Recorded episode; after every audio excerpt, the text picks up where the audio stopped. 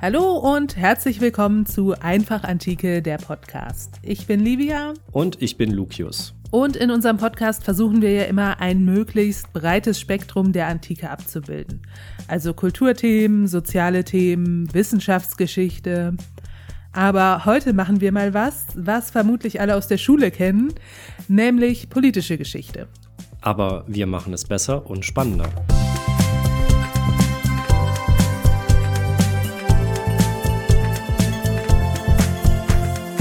Also besser und spannender, das hoffe ich doch.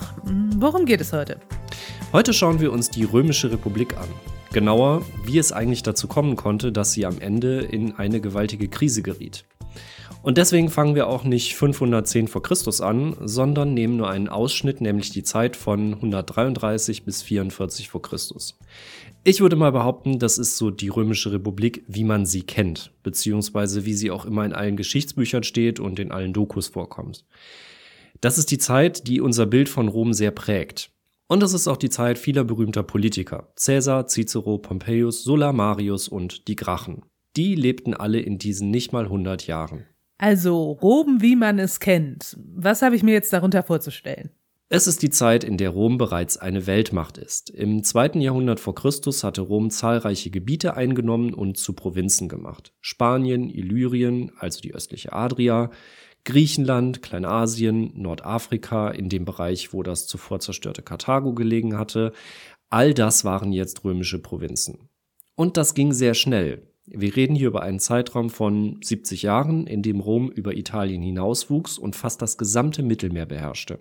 Das zog natürlich viele Veränderungen in Rom nach sich, manche davon ohne politische Auswirkungen, bei denen es eher um kulturelle Veränderungen geht. Zum Beispiel wurde in Rom ein gewisser griechischer Lifestyle sehr populär. Das fanden konservative Kräfte gar nicht witzig und hatten Angst vor Überfremdung und dem Verfall der Sitten. Den Leuten fällt auch seit 2000 Jahren nichts Neues mehr ein, oder? Ja, könnte man so sagen.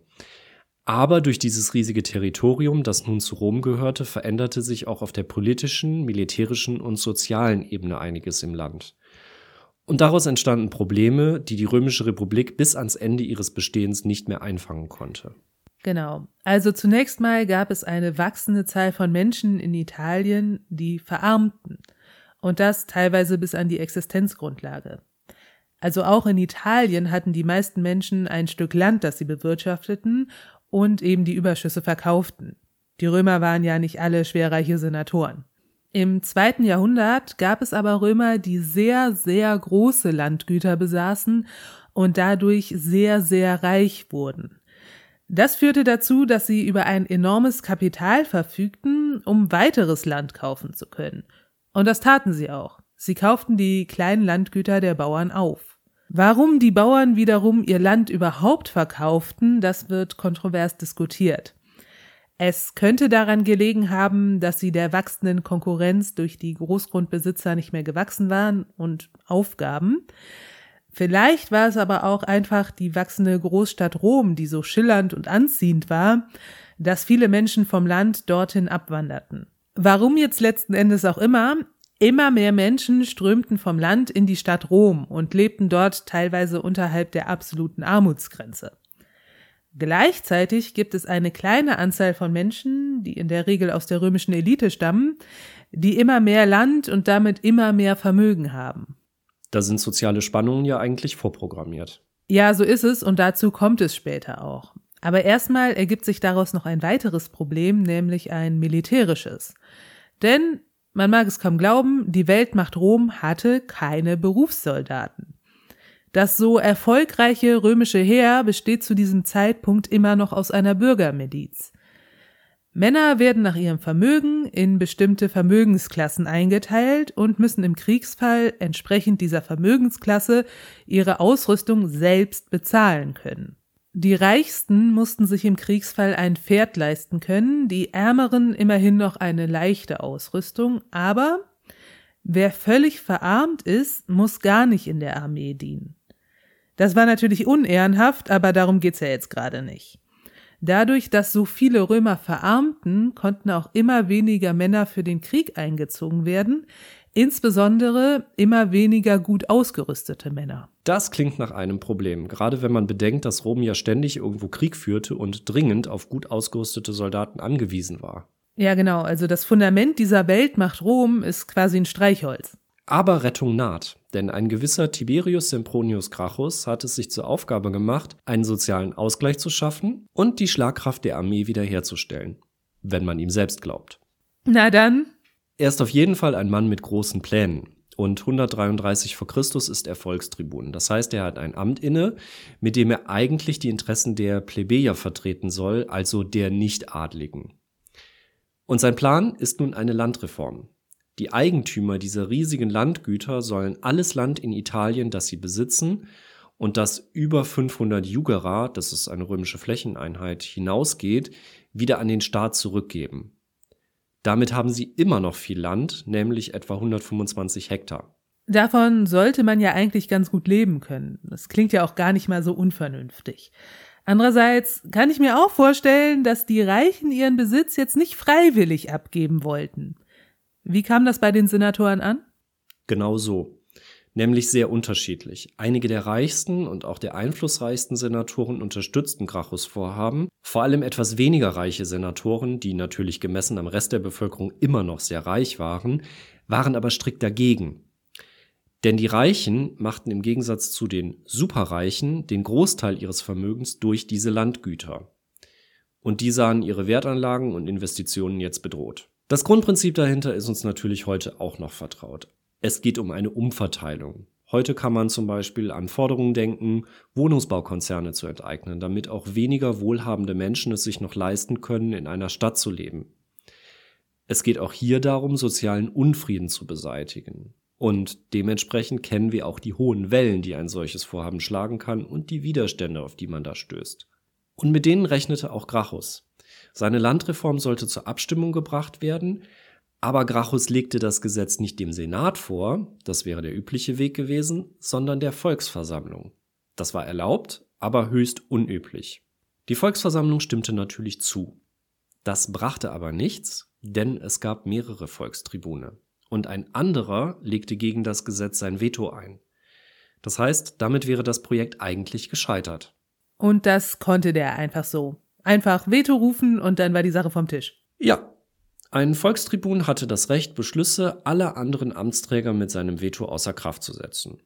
Da Volkstribunen, wie schon gesagt, eigentlich ja die Interessen der Plebejer vertreten sollten, war das eigentlich mal dazu gedacht, das Volk vor der Willkür der Aristokratie zu schützen. Also vom Gedanken her eine gute Sache. Er konnte dieses Recht aber auch gegen seinen Kollegen verwenden, so wie in diesem Fall. Das kam allerdings nicht so oft vor. Denn die Römische Republik war ja darauf ausgelegt, dass alle Gruppierungen sich im Zweifelsfall an einen Tisch setzten und einen Kompromiss fanden. Das war zentral für das Funktionieren der Republik, dass man Kompromisse einging und sich irgendwie zusammenraufen konnte. Insofern war das, was Gracchus Volkstribunenkollege da tat, zwar ebenfalls sehr ungewöhnlich, aber nicht illegal. Aber jetzt wird es doch noch illegal. Gracchus war an dem Punkt gescheitert. Das hätte nicht nur das Ende seiner hehren Landreformpläne bedeutet, sondern auch das Ende seiner Karriere. Gracchus ließ seinen Kollegen daraufhin von der Volksversammlung abwählen. Und das war ungesetzlich. Er schaffte sich damit ja seinen Kollegen vom Hals und damit auch sein Veto. Mit anderen Worten, er umging das Vetorecht. Und mit Lass uns einen Kompromiss finden war es ab dem Zeitpunkt natürlich auch vorbei. Denn wie hätte der Senat diesen Gesetzesbruch gutheißen sollen? Und Gracchus schlug gleich nochmal einen illegalen Weg ein, denn der Senat wollte ihm für seine Reformpläne ab diesem Zeitpunkt natürlich auch keine finanziellen Mittel mehr zur Verfügung stellen. Also besorgte er sich die auch durch einen Volksentscheid und auch das war illegal. Also die Stimmung in Rom ist mies, richtig mies. Und Gracchus ist ja nicht dumm. Er weiß, dass er am Ende seines Amtsjahres ein Riesenproblem bekommt, weil er dann zu 100 Prozent wegen Verfassungsbruchs angeklagt wird. Das geht nur nicht, solange er Volkstribun ist. Also will er sich Mitte des Jahres 133 vor Christus zur Wiederwahl aufstellen lassen. Das wäre dann ein weiterer Verfassungsbruch, denn Ämter in Rom dürfen immer nur für ein Jahr angetreten werden. Danach muss man eine Pause einlegen. Übrigens unter anderem aus dem Grund, damit man jemanden, der kolossalen Mist baut, dafür zur Verantwortung ziehen kann. Also das Ganze bewegt sich jetzt weg von der Frage nach einer Bodenreform hin zu der Frage, wie man Politik macht. Spätestens ab diesem Zeitpunkt ganz klar. Die Senatoren laufen nur noch in Trauergewändern durch die Stadt, weil sie den Untergang Roms durch die Willkürherrschaft eines Tyrannen fürchten. Was ich übrigens sehr lustig finde. Ich habe mir das bildlich vorgestellt. Und Gracchus läuft nur noch bewaffnet rum, weil er Angst vor Mordanschlägen hat. Zu einer friedlichen Lösung kann es an diesem Punkt eigentlich nicht mehr kommen. Und, Spoiler, kommt es auch nicht.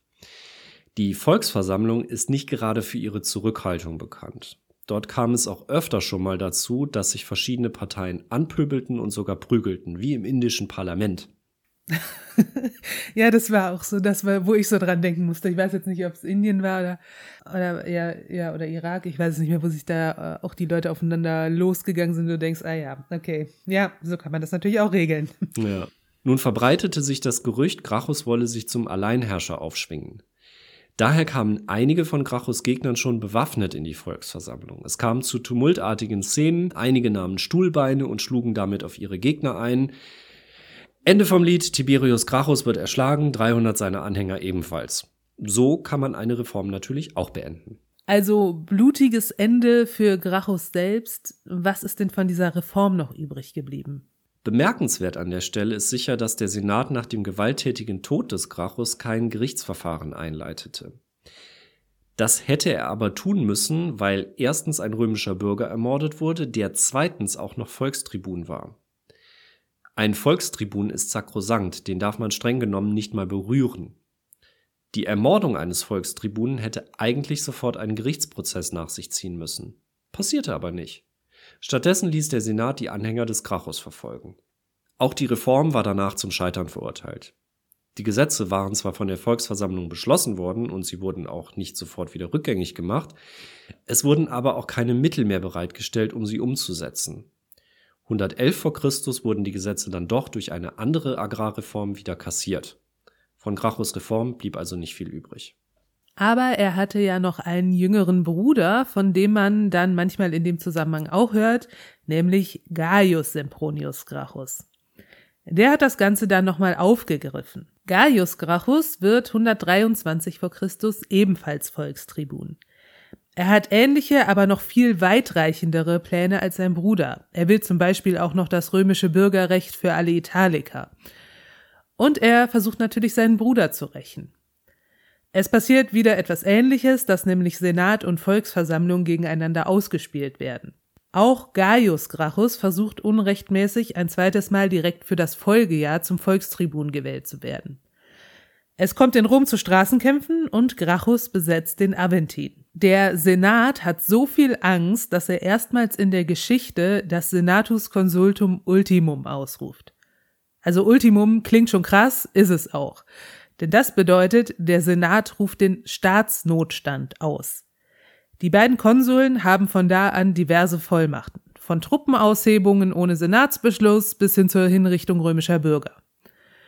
Und auch Gaius Gracchus kann am Ende nicht gewinnen. Er lässt sich, als die Aufstände aussichtslos werden, von einem Sklaven töten, hunderte seiner Anhänger kommen ums Leben. Die Gebrüder Gracchus sind damit tot und damit endet auch erstmal der Streit um diese Bodenreform. Aber was eben bleibt, ist, dass in der Folge immer wieder Politiker versuchen, ihre Interessen auch mit Verfassungsbrüchen durchzusetzen. Die römische Politik verliert ihre Kompromissfähigkeit. Das war jetzt also Etappe 1 auf dem Weg zum Untergang der Republik. Danach war in Rom aber noch nicht wieder Ruhe. Viele Leute waren ja immer noch sehr arm. Aber zumindest in Bezug auf das Heer und das Problem mit den zu wenigen, zu schlecht ausgerüsteten Soldaten tat sich einige Jahre später dann doch noch was. Und das hängt sehr stark mit einem weiteren wichtigen Mann dieser Epoche zusammen, nämlich mit Gaius Marius. Der war militärisch sehr erfolgreich. Zum Beispiel gegen die germanischen Kimbern und Teutonen. Gegen die hatten die Römer 113 und 105 empfindliche Niederlagen hinnehmen müssen. Marius schafft es aber nun, die Kimbern und Teutonen 102 bzw. 101 vor Christus zu schlagen. Und weil man ihn für so fähig hielt, wurde er zwischen 104 und 100 jedes Jahr zum Konsul gewählt. Was bei den Grachen ja noch illegal war. Das war auch bei Marius illegal. Die Römer legten aber ihr gesamtes Vertrauen in das militärische Geschick des Marius. Und vor diesen Germanen hatten sie wirklich Angst. Die hatten ein ganzes römisches Heer auf dem Gewissen. Jedenfalls hatte Marius dann eine so große Macht, dass er von 104 bis 102 erstmal eine Heeresreform durchsetzen konnte. Die machte das Heer insgesamt professioneller, vor allen Dingen machte sie aber aus dem Bürgerheer eine Berufsarmee. Soldaten erhielten jetzt einen festen Sold, Anteile an der Beute und nach 16, später nach 20 Jahren Dienstzeit ein Stück Land für das Alter. Und die Ausrüstung mussten sie auch nicht mehr selber bezahlen. Das System funktionierte natürlich nur, wenn es ständig irgendwo in Kriegen was zu holen gab. Aber das war mittlerweile der Fall. Rom führte immer irgendwo Krieg. Klingt erstmal so, als hätte man das Problem mit den verarmten Soldaten in den Griff bekommen. Das Problem löste Marius Heeresreform tatsächlich auch. Aber mit ihr tat sich ein neues Problem auf. Die Soldaten erhielten die Anteile an der Beute und das Stück Land am Ende ihrer Dienstzeit vom zuständigen Feldherrn. Das heißt, der Feldherr war dafür verantwortlich, wie gut das Auskommen der Soldaten war, nicht der Staat. Und das sorgte dafür, dass sich mit der Zeit viele Soldaten eher dem jeweiligen Feldherrn verpflichtet sahen als Rom. Auch das wäre ja normalerweise sicher kein Problem gewesen, denn man sollte ja davon ausgehen, dass Rom und seine Feldherren dieselben Interessen haben. Was aber passieren kann, wenn das nicht mehr so ist, das zeigt das Beispiel von Lucius Cornelius Sulla. Genau. Also wir zeichnen jetzt hier nicht Sullas komplette Karriere nach. Wichtig ist, dass er im Jahr 88 vor Christus Konsul ist. Und auch Sulla hat ein Problem mit einem Volkstribun, nämlich mit Publius Sulpicius Rufus. Auch da geht es eigentlich wieder um was anderes. Rom hatte nämlich im Jahr 88 den Bundesgenossenkrieg verloren und musste jetzt allen Italikern das römische Bürgerrecht einräumen. Im Kern geht es hier um die Frage, wie dieses Wahlrecht für Italiker jetzt genau organisiert werden soll. Sulla als Konsul bevorzugt eine Lösung, die vor allem die aristokratischen Römer in ihrer alten Machtposition belässt. Sulpicius will eine Lösung, mit der die Italiker sehr viel Einfluss in Rom hätten. Also vermutlich auch, um sich dort beliebt zu machen und später wiedergewählt zu werden. Wir hatten das mit dem Problem, dass Volkstribunen im Zweifelsfall alles blockieren können, eben schon mal. Und das passiert auch jetzt. Sulpicius blockiert Sullas Vorhaben. Es wird gar nicht erst nach einem Kompromiss gesucht. Und das Ganze geht dann noch einen Schritt weiter, denn Sulla soll als Konsul Krieg gegen Mithridates den Sechsten von Pontos führen. Den hat man vielleicht auch schon mal gehört, denn der Mann wird in der späten Republik ein riesiges Problem für Rom. Bis zu Mithridates ans Schwarze Meer kommt Sulla aber gar nicht. Genau. Sulla ist noch in Italien, da erreicht ihn der Beschluss der Volksversammlung, dass Sulla sein Heer verlassen soll und das Oberkommando an Marius abgeben soll. Also selber Marius wie eben, der mit der Heeresreform. Der hat aber mittlerweile gar kein Amt in Rom mehr inne und ist ein Privatmann. Also die Volksversammlung hat beschlossen, dass der gewählte Konsul Sulla seinen Oberbefehl an eine Privatperson abtreten soll. Ja, bisschen sass. Und Sulla ist natürlich nicht doof. Ihm ist klar, dass da Sulpicius hintersteckt, der versucht, ihn zu entmachten. Also verlässt Sulla auch das Heer nicht. Daraufhin werden jetzt in der nächsten Eskalationsstufe Gesandte zu ihm gesandt, die ihn zwingen sollen, den Oberbefehl abzugeben. Aber die werden kurzerhand von Sullas Truppen gesteinigt. Denn Sullas Soldaten fürchten ebenfalls um ihren Sold. Darüber haben wir ja gerade schon mal kurz gesprochen. Marius Heeresreform hatte ja dafür gesorgt, dass die Soldaten vom Feldherrn ausbezahlt werden. Und wenn nun nicht Sulla in den Krieg zieht, sondern Marius mit seinen, also mit anderen Soldaten, dann bekommen Sullas Soldaten auch nichts. Angeblich soll Sulla dann von seinen Truppen zu dem Schritt gedrängt worden sein, der dann folgte, kann aber genauso gut sein, dass er das sowieso vorhatte. Sulla nimmt sein Heer und zieht nicht ans Schwarze Meer, sondern gegen Rom. Okay, also er nimmt sein Heer von Römern und marschiert gegen die Römer. Das klingt nach Bürgerkrieg. Das ist auch genau das, was folgt. Die Stadt Rom ist gegen den Angriff eines römischen Heeres überhaupt nicht gerüstet. Dementsprechend kann Sulla die Stadt im Handumdrehen einnehmen. Er lässt seine politischen Gegner verfolgen und hinrichten. Auch das war natürlich nicht erlaubt, muss man ja jetzt eigentlich nicht extra erwähnen denn das waren Römer und die hätten Anspruch auf ein geregeltes Gerichtsverfahren gehabt. Da schert Sulla sich aber gerade nicht drum. Es kommt in Rom zu einem Bürgerkrieg. Der Volkstribun Sulpicius wird getötet und Marius entgeht dem Ganzen gerade so und kann nochmal fliehen. Und dann? Sullas Problem ist, dass er nicht in Rom bleiben und seine Macht nicht weiter absichern kann. Denn er muss ja ans Schwarze Meer und da Krieg gegen Mithridates führen. Das führt also dazu, dass Marius und der neue Konsul Cinna Rom wieder einnehmen können. Die rächen sich jetzt, indem sie die Anhänger Sullas verfolgen und töten lassen. Also es ist Bürgerkrieg in Rom und mit irgendwelchen geregelten Verfahren, die normalerweise gelten müssen, kommt man hier nicht mehr weit. Sowohl Sulla als auch Cinna und Marius gehen nach ihrem eigenen Gutdünken vor. Wenn Sulla jetzt im Krieg gegen Mithridates nicht zufällig stirbt, kann das ja aber eigentlich nicht gut ausgehen, denn Sulla ist ja nicht weg. So ist es. Und im Jahr 83 schließt Sulla einen Friedensvertrag mit Mithridates. Also Sulla lebt noch. Der Friedensvertrag wird jetzt nicht lange halten, aber für den Moment ist jetzt erstmal Ruhe. Sulla weiß natürlich, dass er in Rom nicht mit offenen Armen empfangen werden wird.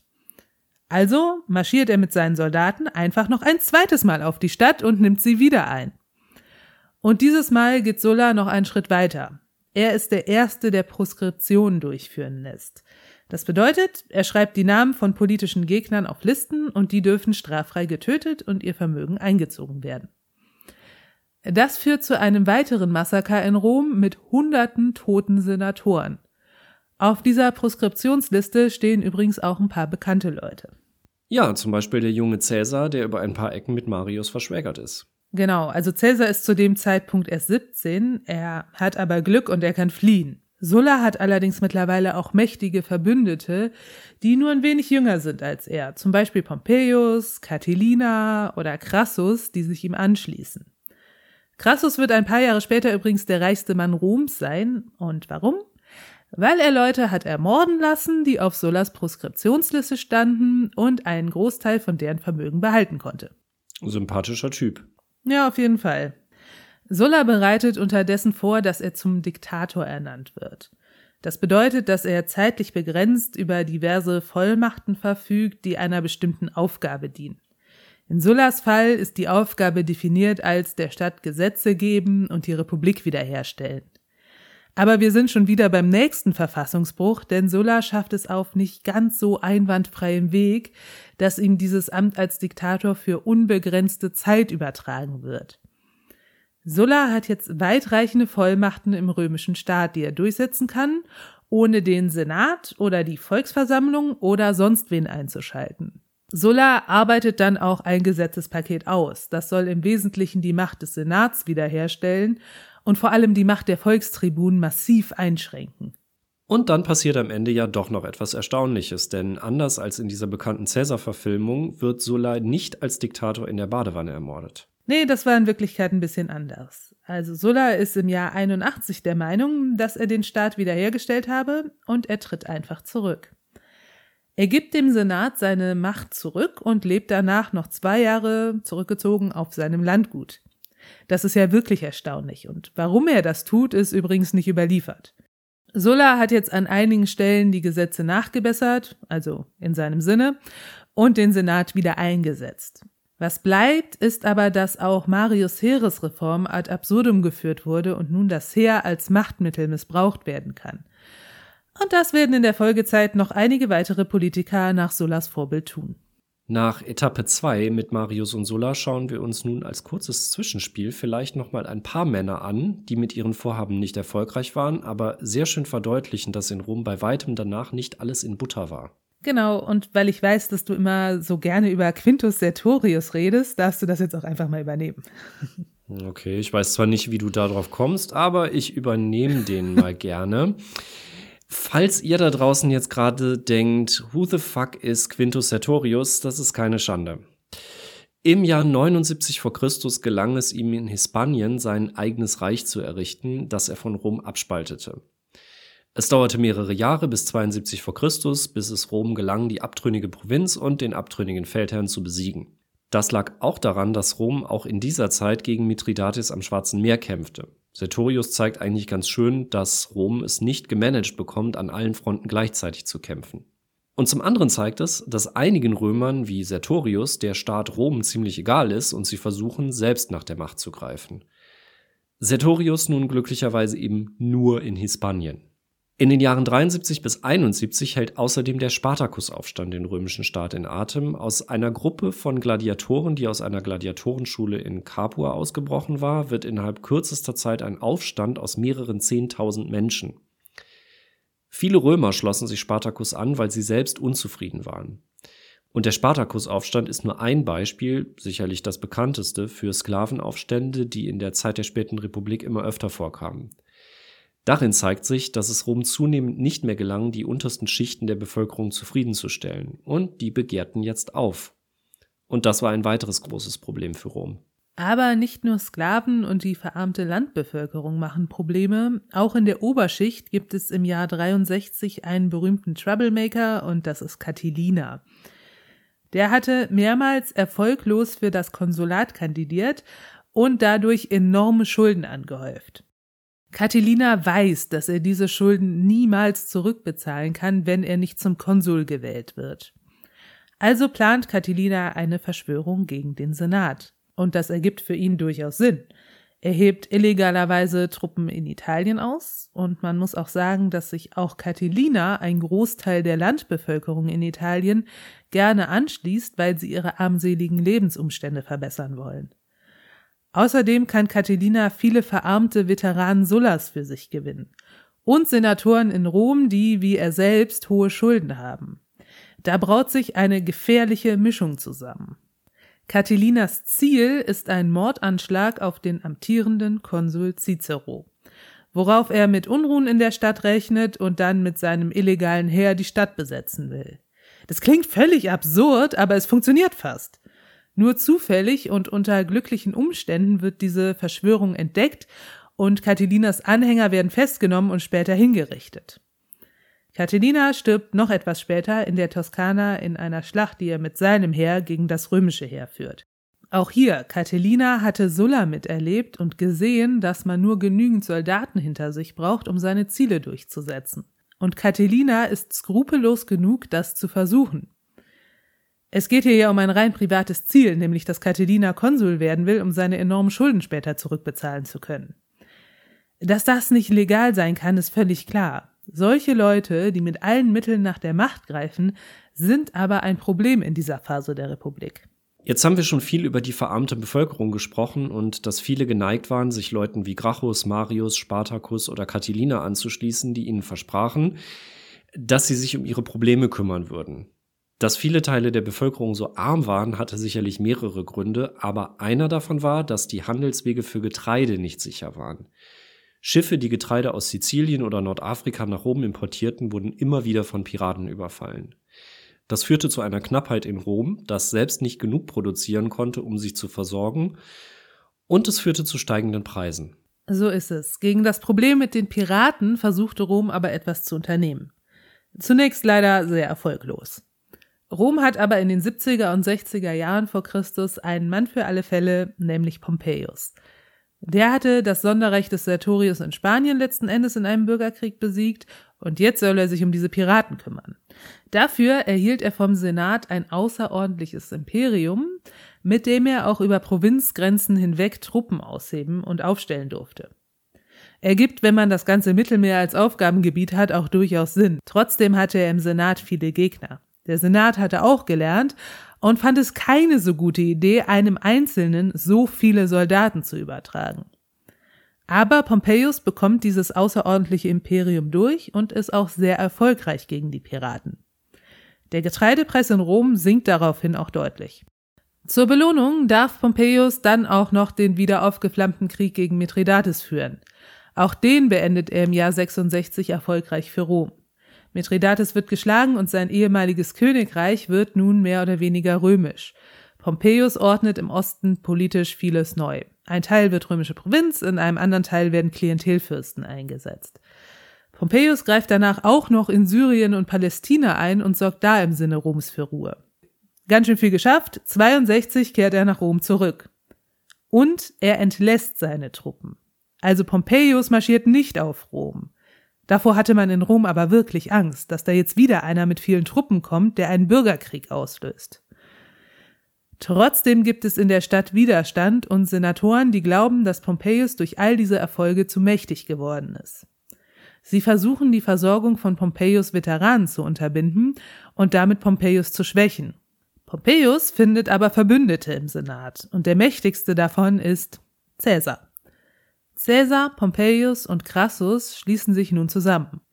Pompeius ist der mächtigste Feldherr dieser Zeit, Crassus ist der reichste Römer und Caesar hat die politische Macht, da er für das Jahr 59 zum Konsul gewählt ist und außerdem auch sehr charismatisch und sehr beliebt beim Volk ist. Diese drei mächtigen Senatoren verabreden nun, dass sie dafür sorgen werden, dass im Senat nichts mehr beschlossen wird, was einem der drei schadet. Das ist das erste Triumvirat. Also das muss man sich mal klar machen. Da arbeiten jetzt drei Männer im Geheimen daran, dass der Senat nichts mehr gegen sie ausrichten kann.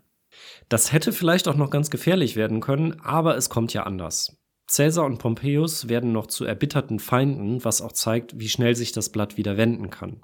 Crassus stirbt im Jahr 53 vor Christus bei einem Feldzug. Geblieben sind also noch Pompeius und Caesar. Caesar ist seit 58 vor Christus in Gallien unterwegs und führt da seinen berühmt gewordenen Krieg, der mit der Unterwerfung Galliens endet. Am Ende dieser Kriege, Ende des Jahres 50, hat der Senat jetzt Angst vor Caesar. Denn Caesar ist durch den Krieg in Gallien unfassbar reich geworden und er hat extrem viele Truppen unter seinem Kommando. Das ist sehr gefährlich, das weiß man in Rom ja mittlerweile.